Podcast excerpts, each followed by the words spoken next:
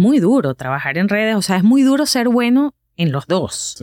Y es muy duro también que he visto el otro lado también que es muy bueno en redes y te cuesta montarte en, en el escenario. Tal cual. Entonces, y tienes un público grandísimo, pero no sabes cómo, cómo, cómo hacer teatro, cómo, cómo montarte en una sala, cómo producir un show y cómo tener esa habilidad de manejar con público en vivo. Y también, por el otro lado, últimamente he sentido como muchas, muchas críticas de comediantes que ya están establecidos y están al revés, están muy bien establecidos en teatro. Y cuando ven a estos nuevos de redes que se están montando, y no les va muy bien al principio, porque todo al principio tiene que costar. Me da rabia que los critiquen y que digan, ah, esta gente de redes que se creen que, que pueden ser buenos en teatro. digo, bueno, pero por algún lado tienen que arrancar.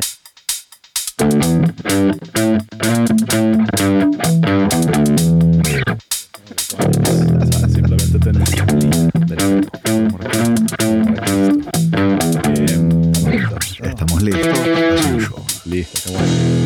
Bienvenido, Simena. ¿Cómo estás? Bueno, muy contenta de estar aquí, Osvaldo. Qué felicidad que estés arrancando, pues, bueno, este, este nuevo, nuevo proyecto. Bueno, dato curioso para marcarlo en el tiempo y dejarlo en el on the record, como se dice. Hoy oficialmente, después, aunque esta gente, probablemente este episodio va a salir mucho más adelante, no mucho más, pero no inmediatamente. Hoy oficialmente estoy como lanzando el podcast. Hoy que sí, lancé el primer post. Entonces, fino porque es un día especial. nació el hijo, nació el hijo. Nació el hijo. Eh, gracias, Adrián. Ah, demasiado. Esta vaina, todo. ¿Qué te parece el estudio? no, no, no, no, maravilloso. Te vi así como. No, estoy así, estoy, estoy aprendiendo más todavía. A mí me encanta explorar y ver cómo, cómo trabaja cada quien. Claro, claro. Y bueno, sí, es una cabinita especial. Han, salido buenas conversas ya. Esto es en Astro Studios, eh, para tener mi disciplina aquí eh, bien armada. Esto es aquí en Miami, eh, unos estudios increíbles que ya te dimos un mini tour, que son como estudios de audio, estudios de podcast y, bueno, eh, demasiado agradecido de, de, que nos presten este lugar para hacer este podcast. Que por ahí leo, leí hoy que era el catálogo de la comedia veneca y creo que me lo va a robar. ese, ese título está... Está muy bien. Sí, sí, sí. Está trendy. Pega contigo. Y además, bueno, importante para mantener la disciplina, Estamos haciendo todo esto, lo pueden ver en YouTube, así que si buscan Chiste Interno en YouTube, ahí están los episodios abiertos que, dejamos ahí para todo el mundo, muy buenas conversas. Pero si se van a chisteinterno.com, ahí se pueden primero suscribir al newsletter gratis y ahí reciben todos los updates. Una de las vainas que estoy haciendo es que todo esto que vamos a hablar lo voy a después a como hacer como un desglose en un correo, como ah, hablamos de este sketch, hablamos de este comediante y que la gente pueda como después buscar todo eso sin que, para que no se distraiga, para que vean la vaina completa y, y, no, estén ahí buscando paralelamente en otra computadora o en su teléfono la vaina.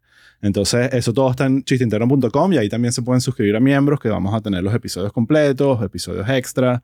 Y algunos episodios completos son mucho más largos, porque algunas conversas se ponen bien buenas y hay que, bueno, profundizar y indagar. Así que ya saben, chistinterno.com. Y bueno, vayan a YouTube y ahí también están las redes. Ahí o sea, ustedes ya saben buscar la vaina. Sigan, busquen en Internet.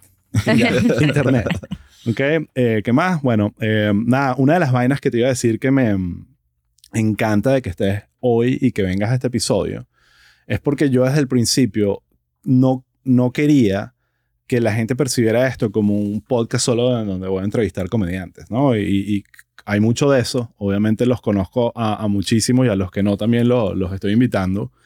Eh, pero la comedia va mucho más allá del frontman y el stand-up. Pero hay, hay, demasiada gente detrás eh, colaborando de múltiples maneras, tratando de, ayudar en la carrera de estos comediantes y, y, como en ese ecosistema, ¿no? No es, no es, un trabajo como, aunque pueda haber algo de Teresa, Madre Teresa Calcuta en la vaina, no es, es un negocio también. Es una, una parte de la profesión que también es demasiado importante apuntar. Yo he hecho vaina diciendo que Ximena es la Mitzi de, de la comedia venezolana. Eh, los que, los así los geeks, geeks de comedia entendieron el chiste y los que no, googleenlo. Exacto. Googleen quién es Googleen la vaina. Pero, eh, pero bueno, a, los que entendieron la vaina, les aclaro, bueno, porque Mitzi era un personaje controversial, una, tiene unos cuentos muy locos. Hay una serie de HBO, de HBO no, de Showtime, que se llama I'm Dying Up Here, eh, que está buena. Eh, o sea, no es la mejor serie, pero está buena porque habla de la historia de la comedia en el, en el Comedy Store en Los Ángeles, eh, que es uno de estos lugares legendarios que,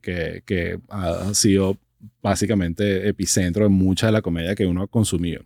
Eh, y por muy, mucho tiempo ella era como la, la manager y la, la que llevaba las riendas de ese local y era el puente con la televisión abierta, que era lo que hacía estos comediantes, las mega estrellas del momento o no.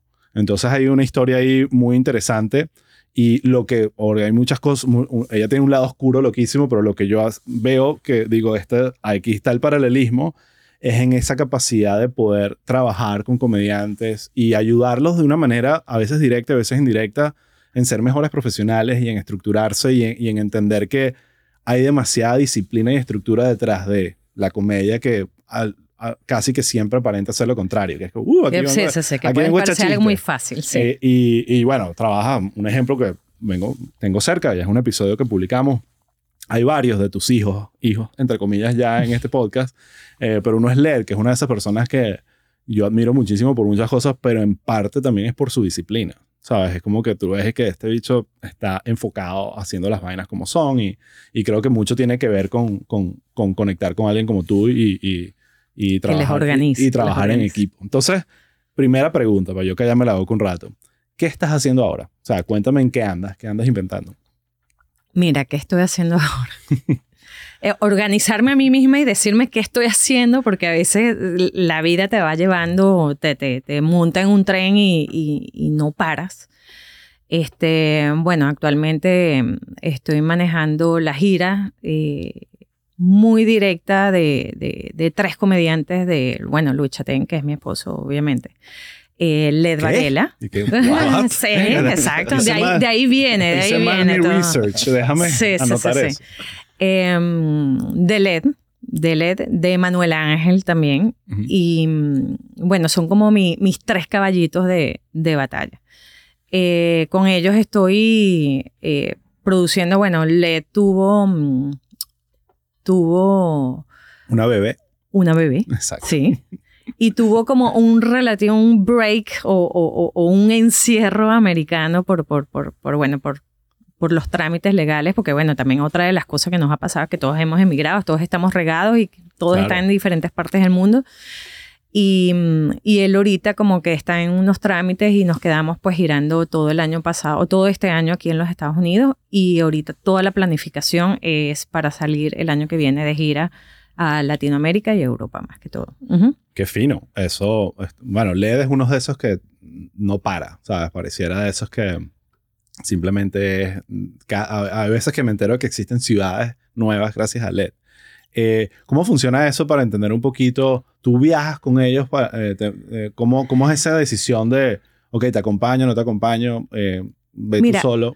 todo arranca, em, todo me a mí me dio la oportunidad de explorar y de conocer muchísimas ciudades y entender dónde está el público em, de nosotros Luis fue el que me abrió esa puerta, pues, porque siendo obviamente su pareja, me permitió y su productora, me permitió y se sumó a que arriesgáramos juntos y exploráramos ciudades eh, insólitas.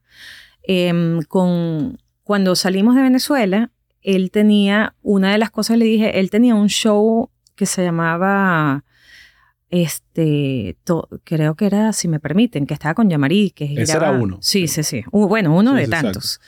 Eh, estaba con el show y era como una producción que involucraba mucha gente, mucha producción, mucho audiovisual. Y de ahí le, le propongo, le digo, mira, Luis, para llegar a cualquier ciudad del mundo, vamos a trabajar un formato más sencillo, donde viajemos tú y yo y, vamos midiendo ciudades, porque en unas, bueno, en unas te puede ir muy bien, en otras son nuevas y en otras el público también está recién llegado. O sea, había muchísimas variables que, que estaban a favor y en contra. Y mm, eso me permitió, pues, a ir, ir sintiendo dónde está, por ejemplo, el público venezolano. Que ahorita, bueno, obviamente que estamos en todas partes del mundo, pero, pero normalmente que hace qué es lo más fácil y qué es lo más seguro irte a una ciudad grande donde tú ya sabes que se han presentado muchísimos comediantes, muchísimos músicos y ya sabes que hay, hay, hay un público suficiente que pueda tener un alcance para llenar un show. Exacto. Entonces, cuando yo me siento a estructurar giras, em, por decirte, mira, vamos a España, yo tengo las ciudades principales que son Madrid, Barcelona, este, Valencia, La Coruña, son como la, y, y, Tenerife. Son, eran como las ciudades siempre que tocábamos. Entonces decía, no, ahora me toca explorar en esta gira dos o tres ciudades o un país nuevo o y, y, ahí iba es como niveles de un videojuego. Ya, es, okay, ya superé Madrid, rompecabezas. ya superé Madrid. Exacto. fino. Y llenamos. Ok esto quiere decir y si ya que estamos si aquí, vamos aquí vamos para acá. Exacto. Y, si estamos aquí porque no probamos esto. Y eh, si estamos aquí por no probamos y esto. ya, ya, que estamos ahí porque es un tema fascinante y parte obviamente de la conversa eh, y, y creo que con el caso de tu experiencia con Luis es un perfecto como hilo conductor eh, Luis, por su carrera, obviamente los shows en vivo no eran necesariamente la, lo que llaman aquí el bread and butter de su, de sus ingresos económicos. Eh, eran medios masivos, televisión, la época donde, donde creíamos que Venezuela podía ser algo. Y, y, eso marca un cambio importante en que de repente, ah, ok, ahora tenemos que empezar a hacer shows. Y es parte del ecosistema que estoy armando de cómo yo crezco como comediante.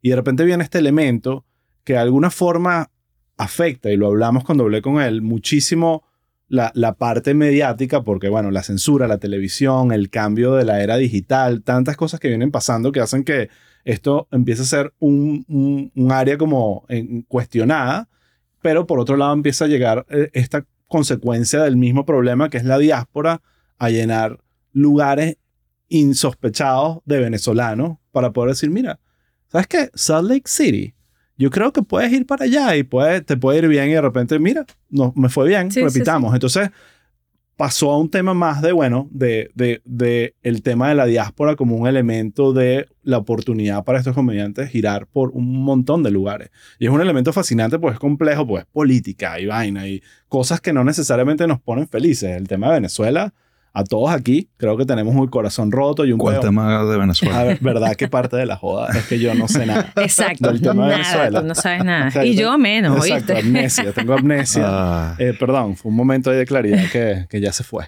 Eh, pero bueno, el, el, punto es que llega, este, llega este, este momento que no pasó un día para otro, pero se siente un poco así, donde eh, no todos, pero una buena cantidad de comediantes que tú manejes otros que no, están girando por todos lados y eso era algo que no podía suceder irónicamente en el 2008, por ponerte un ejemplo. Oh, y no puede, y no puede, y no sucede con comediantes de otra nacionalidad. De otra nacionalidad. O sea, es muy difícil, por decirte, yo a veces, yo que tengo la oportunidad de viajar muchísimo y cuando viajo aprovecho y, y, veo otros comediantes, voy a otros espectáculos, voy a otros shows.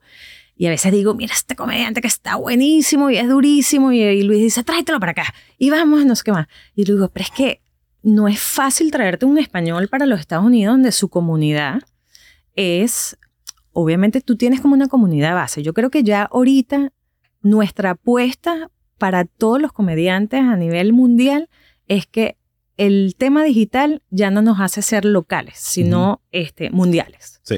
Eh, entonces, la comunidad de habla hispana está en todas partes del mundo.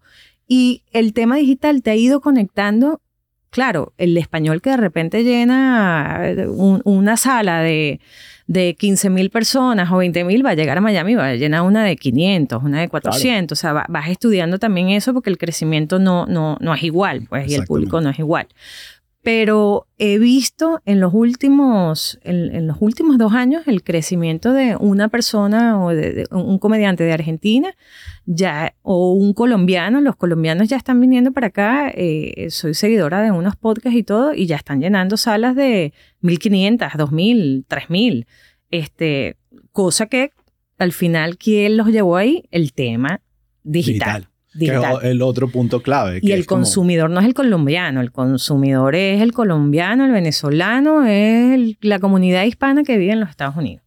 Eso, eso es impresionante porque es otro elemento más que no existía antes que entender que hay muchas más maneras y acceso a enterarte de lo que está pasando, de las cosas que te gustan y sigues sin necesidad de que haya un medio grande que te lo diga o que te lo anuncie, ¿no?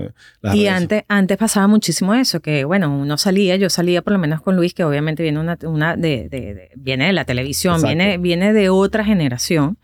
este, y otros medios y otra oportunidad, nosotros hacíamos giras de medio, hay ciudades, digo, bueno, hacer una gira de medio, a veces se ponía bravísimo conmigo, ¿qué voy a hacer yo en ese programa que me está escuchando, no sé? Tres personas. Este, no, me está escuchando una comunidad que no es mía. Entonces, sí era como, yo digo, bueno, pero es, es marketing, pues, o sea... No, y era la manera que se hacía. Claro. También estaba como que... Entonces ya al final tú dices, sí, es verdad, o sea, ganas unas cosas, pero en realidad no es, eh, eh, eh, no, no, no, no, no, no está bien. Pues. El retorno a la inversión no se ve. No, no, no, no. no. Bueno, lo hemos, lo hemos hablado en, en, en otros momentos, que tú notas muchísimo que la disciplina del comediante en redes impacta considerablemente el éxito de ese comediante a la hora de vender tickets, ¿no? O sea, es como que este, es un fastidio decirlo porque uno dice, bueno, si, si doy risa, doy risa y ellos vendrán. Y es como que no, eso no. es así. No es así. Y, hay, y hay muchos que a veces dicen, bueno, es eso, o sea, eh, es muy duro trabajar en redes, o sea, es muy duro ser bueno en los dos. Y es muy duro también que he visto el otro lado también que es muy bueno en redes y te cuesta montarte en, en el escenario. Tal cual. Entonces, y tienes un público grandísimo, pero no sabes cómo, cómo, cómo hacer teatro, cómo, cómo montarte en una sala, cómo producir un show y cómo tener esa habilidad de manejar con público en vivo. Sí. Es otro, es otro arte. Es otro. Conectas con la audiencia en el sentido que una la audiencia como tal puede amar eh, cosas que ven en internet como puede amar shows en vivo, pero eso no quiere decir que tú puedas traducir eso automáticamente. Y también, por el otro lado, últimamente he sentido como muchas, muchas críticas de comediantes que ya están establecidos y están al revés, están muy bien establecidos en teatro. Y cuando ven a estos nuevos de redes que se están montando, y no les va muy bien al principio, porque todo al principio tiene que costar. Me da rabia que los critiquen y que digan, ah, esta gente de redes que se creen que, que pueden ser buenos en teatro. digo, bueno, pero por algún lado tienen que arrancar. Y tienen que arrancar dándole y tienen que arrancar equivocándose. Y tienen, porque la única manera que tú puedas crecer y ser bueno es haciendo. O sea, tú no vas a ser bueno la primera vez. O sea, LED viene de un recorrido de bares en Venezuela de muchos años y eso lo ha llevado a esto. Luis vino de hacer mucha televisión, él, él tiene 30 años de carrera, pero él empezó a hacer stand-up ah, después de 15 años, o sea, hace 15 años, no tiene mucho tiempo haciendo stand-up. Pero el, ese entrenamiento, o sea, su primer show no se compara a lo que es hoy en día. Claro. Y si no te montaste y no lo intentaste, no te puedes quedar encerrado en, en, en, las redes, tienes que estar explorando. Y también otro punto es que todo está cambiando. Ahorita puedes ser muy bien en redes, necesitas teatro, pero después, ¿qué va a venir? ¿Qué va a venir? No lo sabemos. Una cosa que, que has sucedido mucho con las entrevistas que he hecho hasta ahora es justamente eso con conversas de lo importante, sobre todo los que hacen más stand-up y están en ese circuito de presentarse en vivo y hacer shows.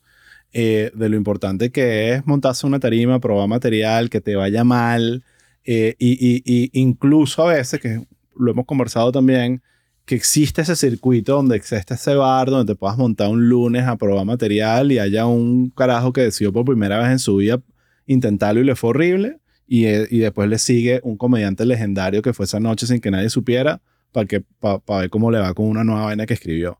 Ese, ese como caldo de cultivo es tan importante porque ese es el entrenamiento, es como, como todo, es el entrenamiento, el entrenamiento para que cuando realmente montas una cuestión donde estás esperando que la gente pague dinero para verte, haya una disciplina, un material, un trabajo construido que haga, coño, que la gente al final... una de las vainas de la comedia es que es muy fácil darte cuenta cuando funciona. Ah, la gente se está riendo, eh, al unísono, no, no, se coordina. Ok, esto está. Y los comediantes tienen esa, esa, habilidad, y tanto la audiencia también, de entender si la vaina va bien o va mal. Entonces ahí va eso.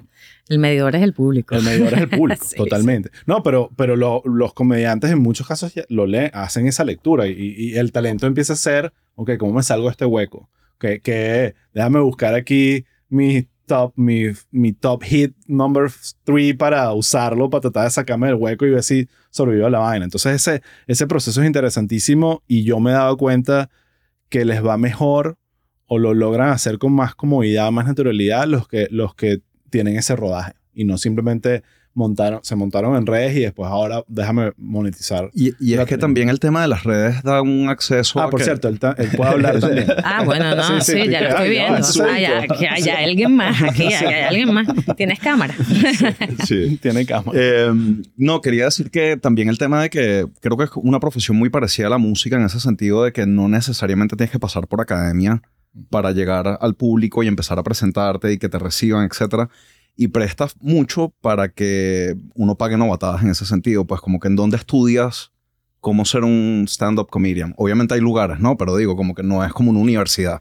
No es No. como algo que es comúnmente conocido. Entonces creo que también pasa mucho eso que reciben feedback online y después no saben cómo traducirlo porque no han tenido las herramientas y bueno, a punto de coñazos es que Sí. aprenden. Sí. Y ojo, eh, como siempre pasa, eh, y creo que pasa también en la comedia, pasa en los negocios, en todo, es como que lo que tú estás esperando es que vuelvan, no que vengan la primera vez, porque todos esos, todos esos comediantes de redes o de que sea que van a hacer un show en vivo por primera vez, si tienen fama de alguna manera, va- la gente va a ir Lo a llenan, lo Lo llenan. va- van a ir, pero es la cuestión de que ya va, voy a me, me encantó esto que vi, déjame volver. Y ahí es donde está lo que yo siento que personas como Led, como George Harris han generado. Yo, lo hablamos aquí, no lo repito más, lo juro, pero yo recuerdo a George Harris yéndole mal en redes y vainas. ¿Sabes? Cosas que tú dirías ahorita imposible. ¿no? O sea, ¿Recuerdas a George Harris con un pedo en redes? sí. Bueno, no. Bueno, ya he tenido varios ya. no, no, yendo de que su material de comedia no Sí, sí. era aceptado en, en ciertas en gente que obviamente limitada a mi parecer, pero Yo digo que la comedia también tiene eso, pues, o sea, no, a ti no te puede gustar todo, a ti no te puede gustar todos los comediantes, no te puede gustar todos los chistes, este, cada comediante tiene su estilo, tiene su, su, su, su crecimiento también, su lenguaje, este, y, y bueno, o sea, eh, tú, tú- vas agarrando tu nicho y la gente que te va gustando se va quedando contigo y los que no pueden en- estar entrando y saliendo, pues. Sí, yo creo que una cuestión que filtra es el tema de autenticidad. ¿Sabes? Cuando tú ves que los comediantes son ellos mismos y, y es como casi que un tributo a, a- a- a aceptarse y, a, y hablar de ellos eh, totalmente con un nivel de aceptación de lo bueno, lo malo, sus talentos, su- es donde ves realmente, ah, se está abriendo y es real. Y los que los tratan de imitar o los, los, los que tratan de como que crear una vaina muy construida terminan haciendo otra vaina o disipándose o uno se olvida de ellos. Pero es eso, es el tema de la autenticidad. Yo creo que hace que, que, la gente conecte y, y por supuesto después el talento, ¿no? No, todo, no toda persona auténtica va a llenarte eh, un- una sala eh, todos los fines Sí, de no, semana. no todos tienen el... Y, hay muchos que tienen mucho talento y no tienen tampoco la habilidad y la conexión para, para masificar su, su, su talento. pues. Y la- O sea, sí, eh, yo creo que hay una mezcla de eh, disciplina con eh, creérselo. Y a veces su- suena creerse el mojón, porque al principio te estás creyendo un mojón, ¿sabes? Te estás creyendo algo que todavía no eres. Pero creerte eso te pone, es como esa energía de, de- ot- otra vez, de seguridad en ti mismo, es algo que la gente lee y transmite y, y ahí, y ahí arranca todo. lo Entonces, que pasa es que para creer tiene, te tiene que ir bien siempre. Claro, Entonces sí. yo entiendo y una vez tuve el atrevimiento de, de montarme yo a hacer una rutina. Ajá, pero como preguntar. ejercicio, sí, como Sí. ejercicio. Y, tengo, y yo escribo muchísimo y tengo así, tú, no, Tú yo- ves mi celular, o sea, yo tengo, tengo el temor que deben sentir ellos eh, de decir, hoy me voy a montar, voy a hacer mis cinco minutos de rutina. Una vez me atreví, Luis me dijo, dale, dale, porque yo lo ensayaba con él y le decía tal, y le saqué como un par de risas. Que no es lo mismo hacer reír a un extraño que hacer reír a tu esposo que vive todos los días en tu casa. claro. Pero es, Como algo, dice es un, él, es un medidor, exacto. Exacto, es un medidor cuando tú sorprendes a tu pareja que ya te conoce, Ujú. que, que, que, que, que es diferente, que es difícil hacerlo reír. Sí, y además un comediante, pues. Exacto, exacto, exacto. importante. Em, entonces me, me atreví a montarme para hacer el ejercicio uno. ¿Dónde fue esto? Por curiosidad. Mira, yo le, yo le abrí a Nacho Redondo. Ok. Una vez que vino por acá, aquí en, en Wynwood, en Ok. una salita con, con la que trabajamos. ok. Dice, "Hable- ábrele a Nacho. Y digo, ay, Nacho, por el público y no sé qué más. Digo, ay, bueno, yo me monté. Y yo de verdad agarré, de- yo, yo soy- eso sí tengo yo. Cuando me decido a dar el paso, no hay quien me baje de ahí.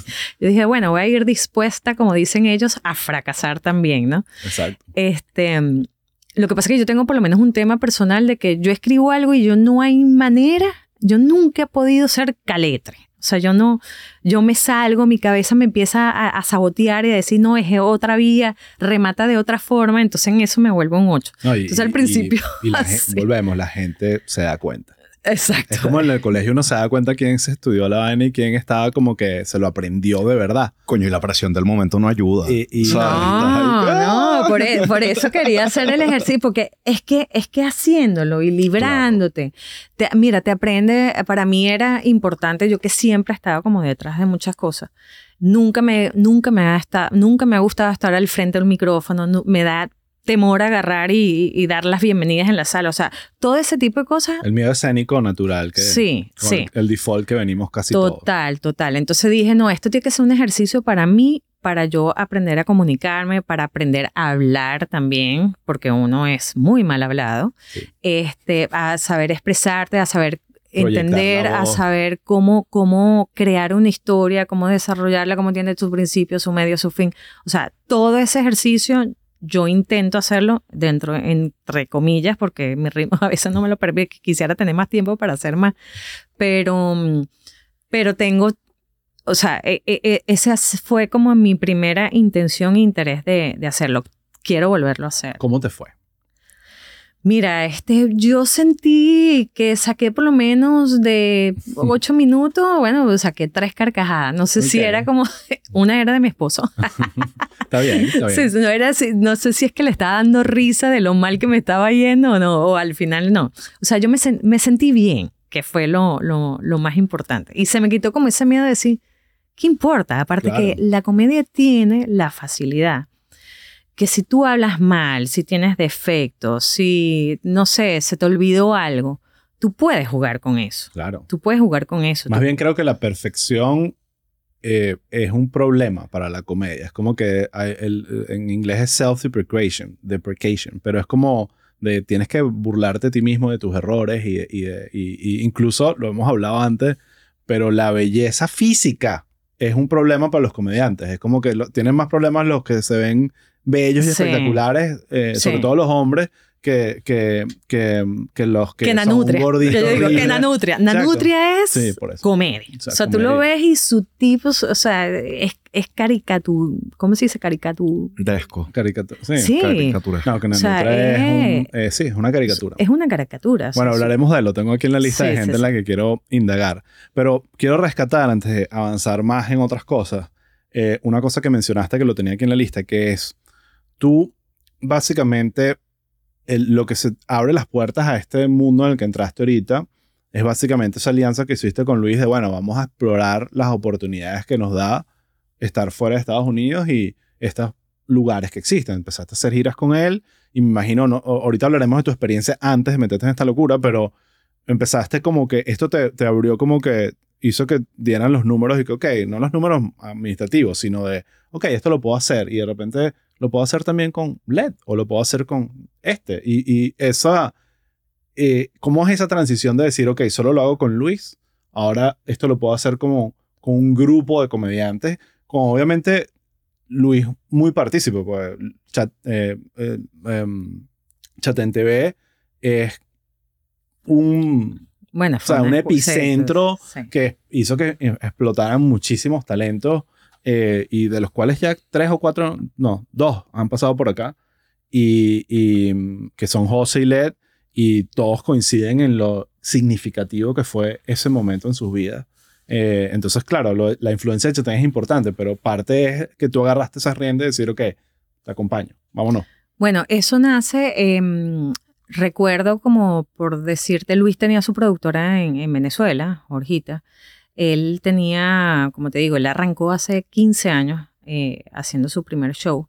Ella le manejaba toda la gira. Y en ese momento era, perdón que te interrumpa, más que todo girar en Venezuela. O sea, ese era el plan, ¿no? Es que era girar en Venezuela. Nunca, nunca se pensó girar afuera, se pensó muy poco. Mi primer atrevimiento fue, yo le dije a Luis, le dijo, hay que abrirnos. Antes, en ese momento, era mucho más rentable como, como te estoy diciendo, lo que también veo con otros comediantes en otras partes del mundo, es mucho más rentable trabajar en tu país, con tu gente, con tu comunidad. Es lo normal. sí, es lo normal. Te va muchísimo mejor que salir y construir un público internacional.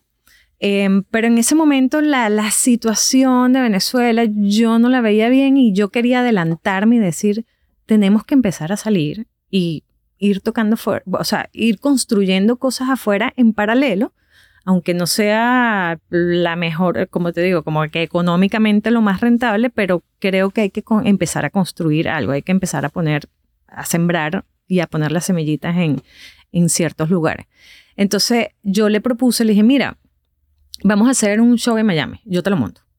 Entonces recuerdo en ese momento que eh, contacté a una productora local que me ayudó y yo le dije, lo quiero hacer en South Beach, en el Colony. Tú estás loca, la gente no se mueve para allá, la gente no va a ir para allá, no sé qué más, etcétera. Digo, y voy a abrir dos shows, viernes y sábado. Y dos shows, tú estás más loca. Mira, ella me, no sabe. Eh, no, no, eh, eh, pero es que es fascinante que digas eso, porque parte de la historia de mucho, de la comedia, pero pasa en la música en todos lados, es la cantidad de gente que te dice, no, ni de vaina, eso no. Sí. porque hay mucho, todo el mundo está como que acostumbrado a que lo que va a pasar es lo que ya está pasando. Nadie está aquí para crear una industria ni cambiar las cosas, es todo, déjame repetir lo que ya sé que funciona. Y vienen personas y que, no, mira, yo, yo sí creo que sí. Y de repente, Sí, no, no. O sea, yo, yo me jugué todo, todo lo tenía en contra. O sea, no era el lugar típico donde se presentaban los comediantes, eh, perdón, em, los venezolanos. No había una comunidad grande de venezolanos. Em, me estaba tirando dos shows de 400 personas allá en, en el Colony, de un solo golpe, abrir dos fechas. Y yo decía, no, es que mira, mi esfuerzo, que yo voy a arrancar a hacer tres meses antes, tiene que estar enfocado. Uno, los números no me da con una sola sala me da los números, mi rentabilidad está en la segunda función, no en la primera. Entonces, tengo o, o, o all in o, o, ¿sabes? O, con temor. Exacto. A media es perder. Entonces, bueno, ese, el resultado fue, mira, impresionante, impresionante. O sea, nosotros hicimos dos sold out en esa sala. ¿Esto eh, qué año es más o menos? Como para ubicarnos todos. Hace, hace 14 años. Hace 14 años. Sí. O sea, en realidad, como te estoy diciendo, yo considero que Luis fue el que fue abriendo más ciudades este, por, por, por, el, por la, el match que hubo y el entendimiento que hubo entre nosotros, el que me permitió arriesgar. Y yo, obviamente, con, con, mi estudio, mi eh, explorando, tuve la oportunidad de abrir muchísimas ciudades y hacer gira, bueno, la, última, como te dije, que fue todo gira, que fue cuando le dije, haz un formato más chiquito, hicimos, con esa gira hicimos 90 ciudades del mundo. Distintas, increíble. Increíble. Esa gira llegamos hasta, bueno, llegamos hasta Australia. Hicimos cinco ciudades en Australia. ¿Tienes algún cuento de una ciudad loca eh, o alguna, o, no necesariamente es la ciudad, a veces es el venue que tú dices, ya va, era mientras uno, un grupo de mariachi estaba tocando Siempre hay unos cuentos muy locos en la vida de los comediantes de... ¿Tienes algún cuento así que recuerdes?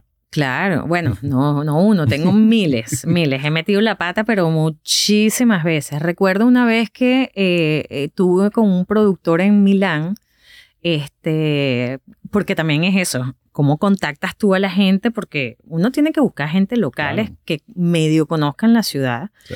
Entonces, él propuso un bar que era, la verdad, que era como un bar de stripper. ¿ok? Era un bar este, que la gente... Como un bar de strip. Como, un bar que, en ese momento no había en Instagram, eh, era Twitter, a él le llegaba todo en Twitter. Mira, ese bar que te estás presentando es una broma de, de stripper y de, de, ¿sabes? De tubo, de prostitución, de todo. Me dice, es horrible ese lugar. Y digo, digo, mira, ya estamos montados, no perdemos nada, ya digo... Además, Milan fue suena un error. Sí, sí, sí. Milan suena cool cuando lo promociono. Digo, fue un error. El, el productor ni siquiera era venezolano, creo que era ecuatoriano. Y recuerdo que, bueno, él una prostituta, por cierto, del local. El viajó y era la primera vez que íbamos. Entonces, lo, lo impresionante fue eso, que fue también un experimento y había, me dice, había una cola de 400 personas, la gente estaba toda apurruñada, el productor, en, ellos llegan a Milán, Luis creo que no había ido a Milán nunca y llega con Héctor Palma y los lleva a comer chino chino en Milán. A un restaurante chino con una mesa. Me dice, mira, era la familia, la abuela, la tatarabuela, la- los sobrinos, los niñitos pegando gritos. Este, bueno, ellos agarraron como que Héctor y se vieron y dijeron, no, vamos ya a comernos una pastica por acá. Mira, disculpen, nosotros resolvemos nuestras cosas y nos vamos. Necesito la- la- el dato de ese restaurante. Sí, sí, sí, restaurante sí. chino. No, no. Sí, pero esto no vas a ir a Milán Sí, a estoy comer jodido. chino. Coño, Pero es que ya tengo que ponerlo en el newsletter. La gente va a preguntar dónde está ese restaurante chino. Claro. Y, y como eso también nos pasaba mucho, que para ahorrar en la gira, este, todos los productores nos llevaban a restaurantes venezolanos. Entonces, al- ¿sabes? A los, Los restaurantes que estaban, los intercambios y todo, y ya llegaba Luis y digo, no quiero un pequeño más, por favor, quiero que si estoy, estoy en Suiza, quiero comerme un fondue, quiero que, ¿sabes? Pero ya esas cosas, bueno, son... Pues, pues, Pero, eh, eh, pero mira viaje. mira importante lo que dices aquí, porque es una de esas cosas que me parece fascinante. Los comediantes, obviamente, y esto más reciente aún, pero desde Luis abriendo esos caminos, eh, están yendo a presentar su show. No necesariamente es un tema de Venezuela, Venezuela. No hay, no hay, y ojo, Luis ha sido un abiertamente vocal con el tema Venezuela, pero no es un, no- el material no es ahí, es para estar hablando Venezuela todo el tiempo. Pero para el espectador, ir a ver que vive en Milán, un venezolano vive en Milán, ir a ver a Luis es una experiencia de identidad veneca, ¿sabes? Entonces, el, da, el pequeño, la vaina, todo este peo, es como que ese es el momento para ellos. Y por otro lado está Chete que, por favor, ¿dónde está la pizza? O sea, ¿dónde está la pasta o lo que sea? Yo vengo de Venezuela, sí, yo vengo Exacto. de Venezuela, esto me lo como todos los días. Entonces es un, es, un, es un tema interesante, los comediantes no están buscando eso, pero eso es lo que, eso, como que en el fondo lo que está buscando mucho venezolano del exterior cuando van a ver a Leda, a Chatén, a, a Gabo, a quien sea, es coño, conectar con mi gente. No para hablar del país, sino para sentirme venezolano. Claro, Y eso claro. es increíble. Entonces, bueno, eh, como... Esa fue una experiencia. Pero entonces se presentó con los tubos y todo. sí, y claro, claro, el bar fue terrible. Yo sé que la experiencia fue terrible, pero bueno, era, eh, era, era la manera de abrir y empezar, por lo menos, empezar. O sea, Otra me- he cosa- cometido muchísimos errores en, en escoger lugares, en escoger productos, coproductores, o sea, pero es parte de, mm, de lo que también yo creo que hoy en día mm, me puedo, pues, auto, ¿cómo se dice? No, dar- llevarte el crédito. Exacto, llevarme el crédito Sí. de que yo ya, yo ya pasé por lo que muchos, si están arrancando, proba- probablemente va- les vaya a ocurrir. O sea, yo ya sé qué lugares ir, no ir, este, cómo mezclar, exacto. Porque Por- yo ya, ya las pagué, pues. No, y era antes, repito, antes era uno escuchaba, no, bueno, va para Bogotá, para eh, Buenos Aires, Madrid, Miami, pero ahorita uno escucha Nashville, ¿sabes? Que sí, ciudades que tú no asocias con que haya una comunidad venezolana, Salt Lake City.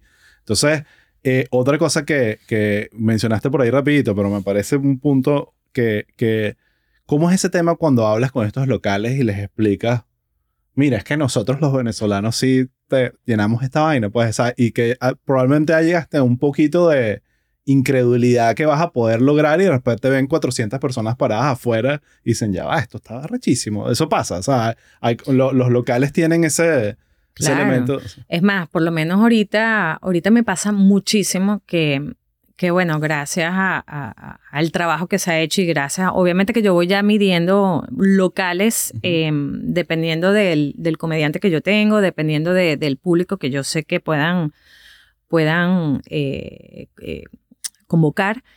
Eh, he, he ido construyendo, por lo menos aquí en los Estados Unidos, un circuito, una relación con la gente de Improv, una, gente, una relación con la gente de Outback, Present, una relación con, con Comedy Club muy importante, que inicialmente recuerdo un Comedy Club en, en Charlotte.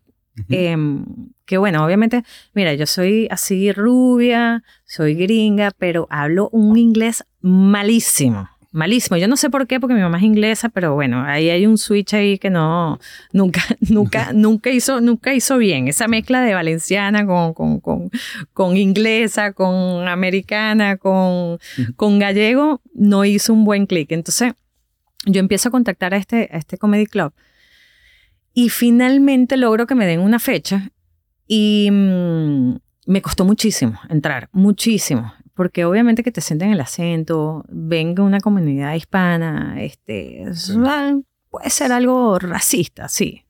Este, y cuando llego y conozco al dueño y el dueño me ve y me conoce, me dice, tú eres Ximena.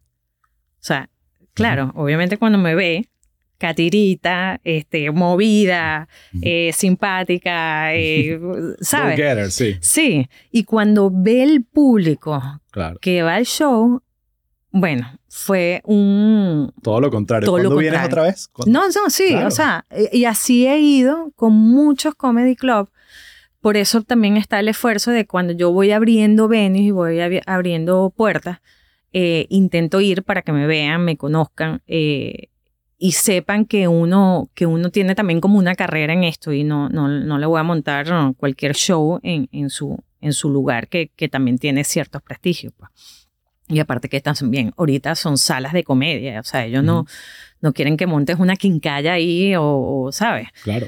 Que esa, esa cultura existe mucho eh, a nivel de, de, público latinoamericano, más que todo, em, y de productores eh, latinoamericanos. Entonces, em, eso me, me, ha ido, me, me han hecho ellos mismos recomendaciones a otros lugares y, y bueno, yo, yo considero que he hecho un buen circuito aquí en, los Estados Unidos. O sea, yo veo que sí, reciente ahorita pienso mucho en LED porque he estado mucho de gira, pero digo las ciudades que va, la frecuencia que va.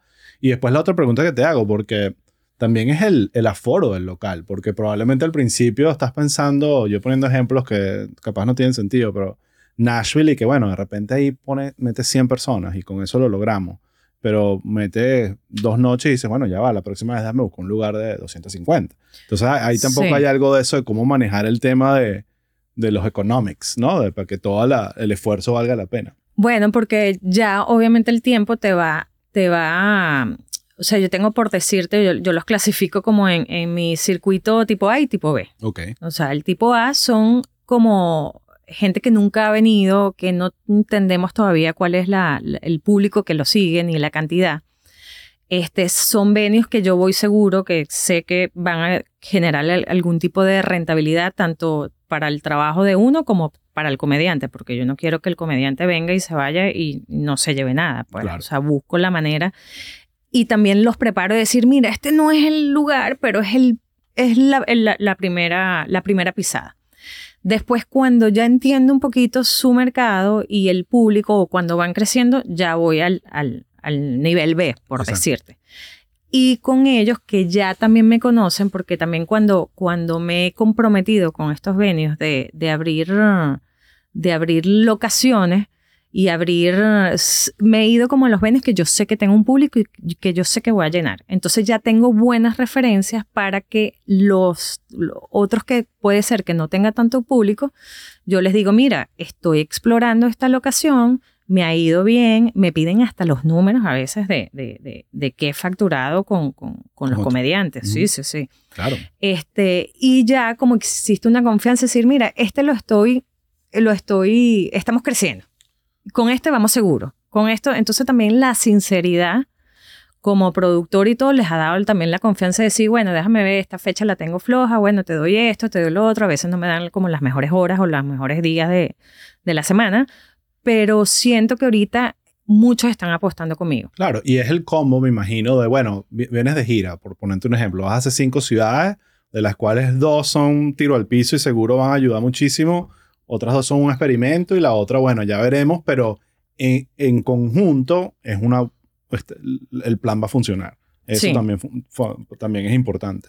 Eso también lo evalúo. O sea, tengo como mis mi ciudades top y después son la, la, las ciudades que no sabemos cómo nos puede ir. ¿Y cómo funciona? Y ojo, dime lo que, lo que quieras decir. Algunas cosas son el secret sauce que hay que mantener secreto en, en estos negocios, pero el modelo de negocios con estos locales, esto es como que les pagas un fee por eh, usar su local o es por taquilla, eh, ¿cómo, por, ¿cómo funciona eso? Mira, yo tengo varias negociaciones, o sea, no todos se manejan con la misma.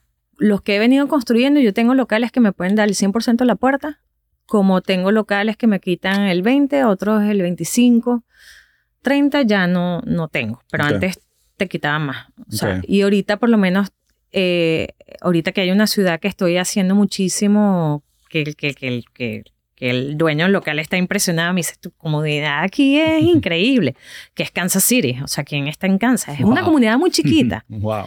es muy chiquita y no le agoto la sala. Pero él está tan encantado y también, mira, me escriben de los hoteles que hay una venezolana que está trabajando en un hotel que los quiere hospedar y les va a dar una buena tarifa. O sea, él se ha involucrado muchísimo conmigo y Qué también fino. me dijo, yo te cubro esto, yo te tal. Entonces ellos poco a poco también van como, como aportando y ayudando a que, a que, a que tú sigas trayendo eh, Claro, show. Ellos les, quiere, ellos les tiene que ir bien. Eso es uno, uno Sí. quiere que esos locales... Ustedes no participan en la barra. En- No, nunca. Pero deberían. No, no, eso no. ¿En serio? Sí, porque su ganancia está en la barra. O sea, ellos por lo menos con comediantes grandes, ellos les dan 100% la puerta. Claro. Sí. Muchos comedy club, Ok. todos los comediantes grandes, o sea, Porque fíjate que nosotros negociamos cuando nos querían quitar parte de la puerta. Les decíamos, dale, dame lo mismo de la barra. Pero eh, ¿dónde, eh, dónde, dónde lo negociaba? Usualmente en venues de música. O sea, porque vengo de, de ese, por eso te hago la pregunta. Entonces, sí, sí existía esa disyuntiva. Usualmente los, los locales te tratan de negociar una parte de la puerta, pero si no te queda negocio, eh, podías meter ese argumento y muchas veces, pues, lo podías hacer. O sea, nosotros, de hecho, hicimos hasta un caso de estudio en el que le mostrábamos a los bares como que, mira, cuando viene esta banda, esto es lo que vendes en la barra versus con otra gente. Y bueno, nada, te, te preguntaba era por eso, pero... Sí, no, en los comedy club no. Y, y, y te he hablado con, con ellos y me dicen, no, en, en- eh, porque ese es el negocio de Y es parte importante. O sea, tú vas a, a, a Improv o a Flamingo y ves lo que venden.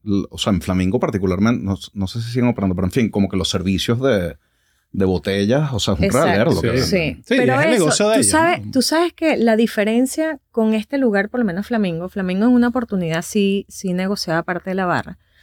Este, a un comedy club, primero, los comedy club te, te, mm, no te dejan y te pueden cerrar el derecho a que sigas bebiendo si te ven que estás arriba de tono, Claro. porque puedes arruinarle el show al comediante.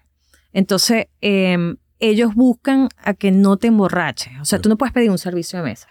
Tú hubieras Ya. bebido. Y aparte de eso, ellos tienen también otra, otro, su otro negocio que es que ellos pueden tener tres o cuatro shows un- en una noche. Entonces Claro. tú tienes show y te vas. Es muy entra y sale. Los shows Sí. de música no, no, Sí. no tienen eso. Es más, mi lucha a veces con algunos comediantes es que digo, tú no puedes hacer más de hora y veinte. O sea, no, no puedes hacer hora y cuarenta, no puedes hacer hora y cuarenta y cinco porque hay otro show. No te puedes Sí. pasar y hay que respetar el horario. Yo, O sea, yo, yo a veces digo, eh, estoy de acuerdo contigo, pero lo argumento más desde el punto de vista porque siempre tienes que dejar a la gente con ganas de más. O sea, no puedes, si ya la gente se la, eh, le encantó, pero se ladilla porque era muy largo, no dejaste ese mismo feeling de, ay, coño, la Sí, próxima vez tengo que sí. volverlo a ver. Entonces sí, me parece que una hora, hora y veinte es más que Sí, suficiente. y si ves, el, por lo menos los comediantes americanos normalmente hacen 50 a una hora. Sí. Y siempre tienen un abridor. Y es más, cuando yo voy a hacer show en los comedy, a veces me dice, ¿tienes el abridor? ¿Tienes el abridor? O sea, te insisten en que tengas el abridor. Y digo, no, él tiene un full show de hora y media. Porque si te dicen no menos de una hora, porque ellos, el servicio obviamente Claro, tiene que cumplir un tiempo. Y, mm, y bueno, y tampoco que te pase porque tienen otros compromisos, cuando tienen otros compromisos y cuando no lo tienen también, porque aquí tú sabes, la, Claro. que como yo a veces le digo, digo, mira, aquí la mano de obra cuesta dinero y ellos tienen, un- ti- tienen una programación, o sea, son bien, bien cuadrados en esto y los entiendo. Y ellos te dejan poner el precio de lo que tú quieras en la taquilla. Este, a veces he puesto precios y ellos me han sugerido, o sea, me los, me los han sugerido bajar o, o- más, más que todo bajar. Sí. O sea, porque, claro, ellos, a diferencia, por lo menos estos comedy club también tienen mucho circuito americano. Ellos hacen dos o tres shows en una noche. Este, y son como gente locales. Ellos no entienden que a veces viene uno de Argentina y es otro tipo de producción, implica más costo. Este, viene una vez al año, o sea, eh, eh, tiene otras variables completamente diferentes. Entonces, yo sí manejo por lo menos unos precios con, con, con, con los comediantes locales, por decirte, si estamos aquí residenciados, Ujú. no es lo mismo que te vayas a Europa o si estás en Europa trabajas localmente todos los viernes en, en, en un lugar, a que, a, o sea, la gente que vive en un lugar, que se presenta en un lugar, tiene un precio y la gente que viene de afuera tiene que tener otro porque tiene otros costos que implica. Está fino. Te quería hacer otra preguntita porque una cosa que me gusta mucho que has hecho, no sé cuánto tiempo tienes haciéndolo, pero, pero lo he visto por ahí. Es más, después podemos hablar porque creo que en Chiste Interno hay un espacio para inventarse algo. eh, eh, son los cursos de producción.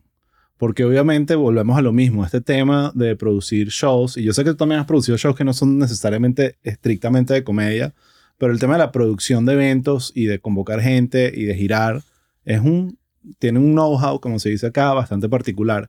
Cuéntame cómo ha sido esa experiencia de, de estos cursos y, y, vas a hacer más, ¿cómo es el plan? No, sí, sí, claro. Este, esto, esto se inicia obviamente en el 2020, que todo el mundo se quedó así como guindado. ¿Qué hago? Guindado, ¿qué hago?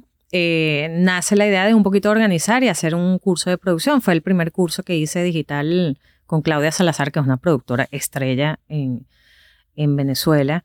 Y con ella yo monté aquí Piaf el musical y giramos Piaf en México y, y, y, en Madrid. Entonces, bueno, entre las dos, entre sus conocimientos que ella tiene mucho de, del teatro musical y yo en otro tipo de eventos, pues hicimos algo, algo entre las dos. Este, luego dije, la vida me ha llevado a como irme especializando y hacer más comedia que otros tipos de eventos, porque yo también hacía, hago música, hago Chiste teatro. Interno te lo agradezco.